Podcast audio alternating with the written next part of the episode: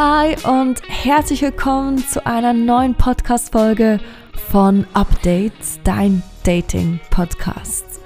Ich hoffe, dass ihr alle fit und munter seid und bitte entschuldigt auch, dass ihr so lange auf eine neue Podcast-Folge warten musstet.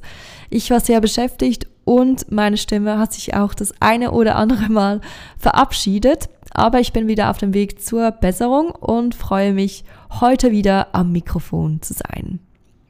Ja, die heutige Folge, die bestreite ich mal ganz ohne Interviewpartner wieder. Und es geht ums Thema Love Bombing. Und ihr denkt jetzt vielleicht so, hm, Love Bombing, was ist denn das? Genau, und deshalb möchte ich in der heutigen Folge euch den Begriff näher bringen und dazu erzähle ich euch auch eine bombastische Kurzgeschichte aus meinem Datingleben und zeige euch natürlich auch auf, wie ihr so einen Love Bomber erkennen könnt. Also starten wir doch mit der Begrifflichkeit. Was ist ein Love Bombing? Ja, Lovebombing ist jetzt nicht gerade den Begriff, den man im Duden nachschauen kann und deshalb wird er auch relativ unterschiedlich oder vielfältig aufgefasst und interpretiert. Aber einheitlich kann man eigentlich sagen, dass es beim Lovebombing darum geht, dass der eine den anderen beim Daten mit Liebe überschüttet, sei es in Form von Komplimenten, Aufmerksamkeiten oder Geschenken. Und im ersten Moment klingt es ja eigentlich alles ganz nett und verführerisch und nicht schlimm. Ich meine, wer wird schon nicht gerne verwöhnt? Aber die Sache ist die, kennzeichnend beim Lovebombing ist allerdings, dass das Tempo der ganzen Aufmerksamkeiten der Lichtgeschwindigkeit ähnelt. Und man fragt sich dabei dann so, hm, wie kann er mich jetzt so toll finden und in mich schon so in einem unglaublichen Ausmaß investieren, der kennt mich ja kaum. Und im Vergleich zu meinen Bemühungen ist es einfach völlig unverhältnismäßig. Ja, zurück aber nochmal zur Definition. Das Gefährliche eben beim Lovebombing ist eben zum Teil, dass der ganze Zirkus mit Manipulation einhergeht. Also, dass der eine den anderen von sich abhängig machen möchte und Oftmals ist es eben dann so, dass der eine zu Beginn total in den anderen investiert, mit Aufmerksamkeiten, Geschenken, Komplimenten eindeckt, bis die andere Person sich daran gewöhnt hat. Und sobald dieser Punkt erreicht ist, ähm, kommt so dieser Turning Point. Also dann wird eben das Lovebombing-Opfer vom Lovebomber zurückgestoßen. Und ja, der Lovebomber geht dann mit Sicherheit zum nächsten Lovebombing-Opfer. Ja, das, meine Lieben, ist quasi die gängigste Auffassung von Lovebombing. Ich persönlich würde aber den Begriff noch etwas weiter ausdehnen. Denn ich bin der Meinung, dass der manipulative Aspekt nicht unbedingt zwingend Teil davon sein muss. Für mich ist also eigentlich alles Lovebombing, was zum einen mit einem übertriebenen Aufwand und Ungleichgewicht beim Daten verbunden ist und zum anderen eben auch mit einer falschen Intention verknüpft ist. Und mit einer falschen Intention meine ich, wenn zum Beispiel einer unbedingt jemanden an sich binden will, weil er sich selbst nicht genug ist und aus diesem Grund nicht mehr Single sein möchte, oder halt eben übertrieben Macht über jemanden oder eine Situation ausüben möchte, um seine Selbstwertdefizite zu kompensieren. Love Bomber sind übrigens nicht nur Männer, es können auch Frauen sein, aber tendenziell sind schon eher Männer die Love Bomber. Genug aber zur Definition. Ihr wollt bestimmt wissen, wie erkennt man also Love Bombing? Ja, wie bereits erwähnt, überschütten einen die Lovebomber regelrecht mit ihrer Liebe und Aufmerksamkeit. Und kennzeichnend dabei ist eben, dass dies nach so kurzer Zeit der Fall ist. Und mit kurzer Zeit meine ich wenige Tage oder Wochen. Einfach total unverhältnismäßig, weil man den anderen ja eigentlich gar noch nicht so gut kennen kann und vielleicht eben das Ganze idealisiert. Oft werden dann einem eben Komplimente gemacht, was ja nicht schön ist.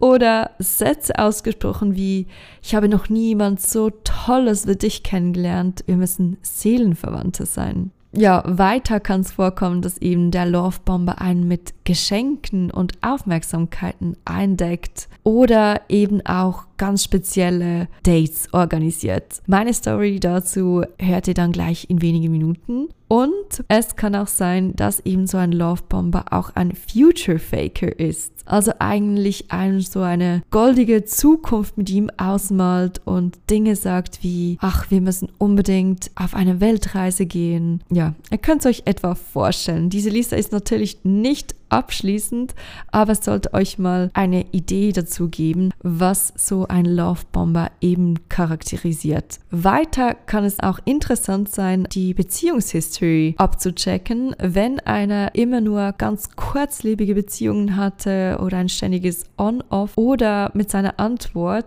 wann die letzte Beziehung her ist, etwas vage ist, kann es sich lohnen, ein genaues Auge darauf zu werfen. So, jetzt komme ich endlich zum Part, bei dem ich meine Dating-Story, bei der ich mit Lovebombing zu tun hatte, euch vorstelle. Schnappt euch am besten noch etwas zum Snacken, denn die Story ist großes Kino.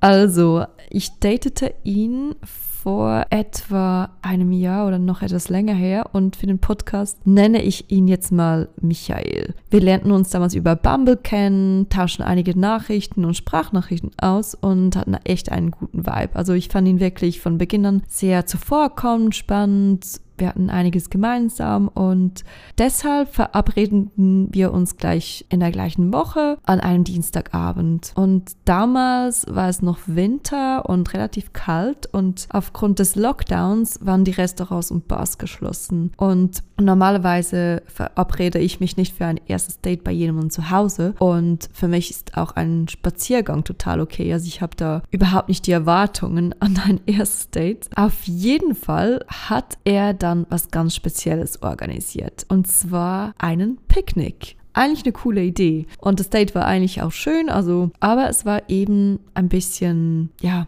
too much, würde ich jetzt mal sagen.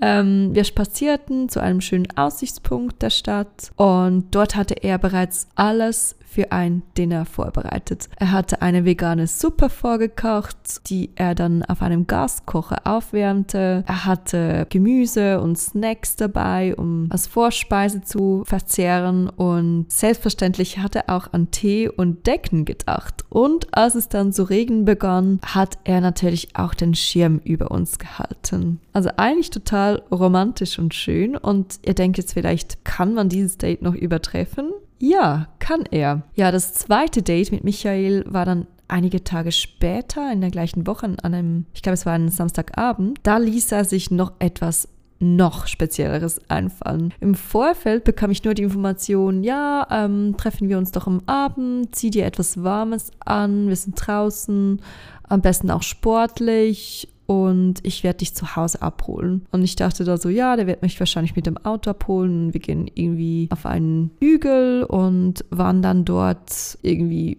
hoch und essen dann irgendwas. Ja, er überraschte mich dann vollkommen. Und zwar holte mich Michael mit einem Tandem-Fahrrad ab.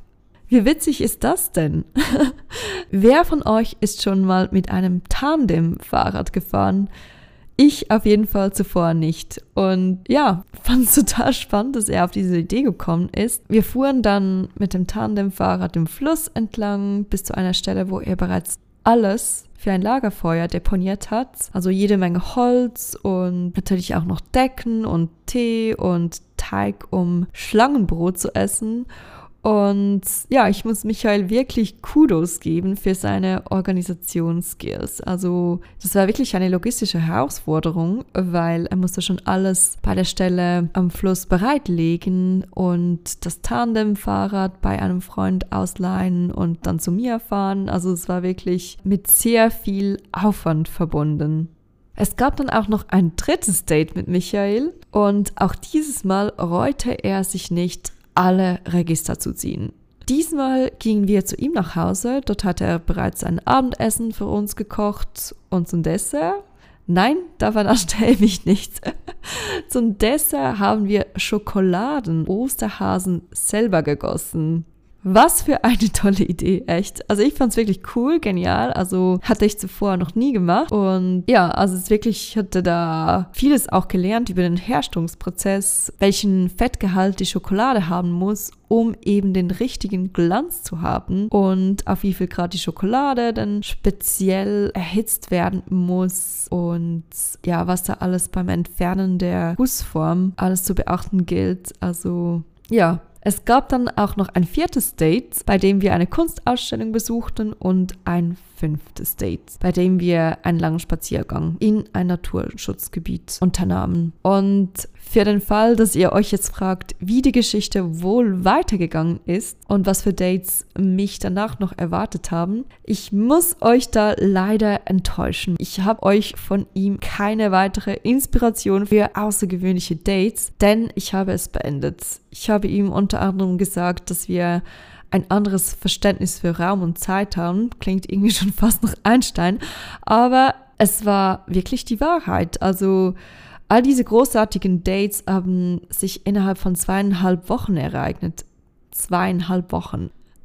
Und er sagte mir auch Sätze wie, ja, ich habe noch nie jemand so Tolles wie dich kennengelernt und fragte mich beim einen Date auch schon, wie ich mir dann eine Hochzeit vorstelle.